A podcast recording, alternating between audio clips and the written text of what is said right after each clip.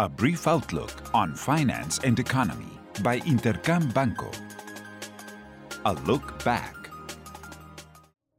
Last week, markets mostly traded in a negative territory due to new fears of a recession in the United States, sparked by the First Republic report.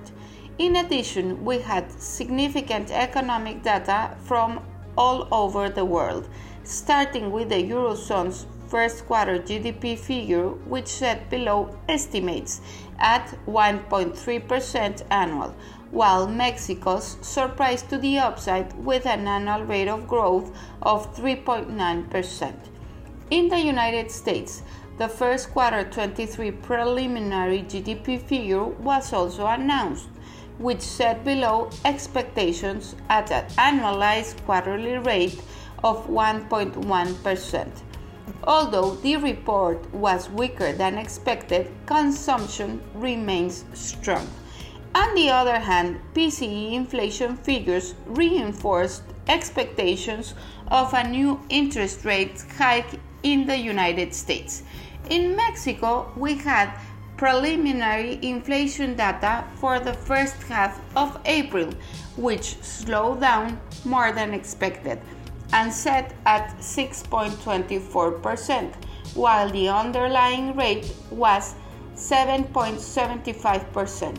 Despite a stronger than expected slowdown, it's mostly due to non core inflation.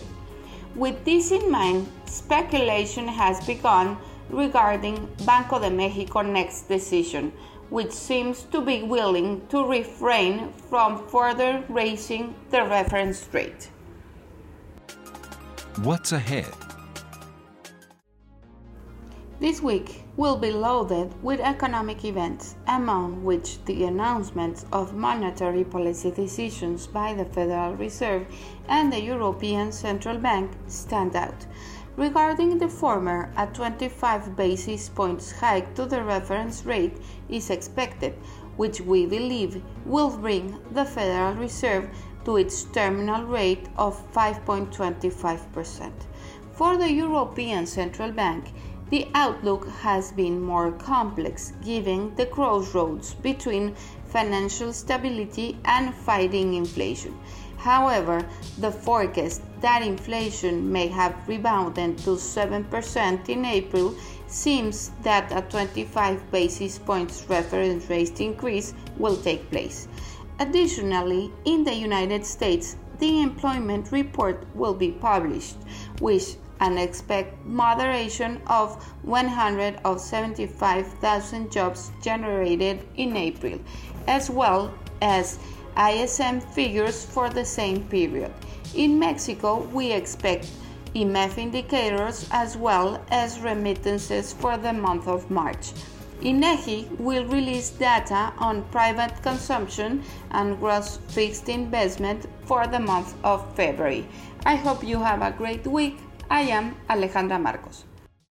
This was a brief outlook on finance and economy by Intercam Banco. Follow us on social media and listen to our podcast at intercam.com.mx.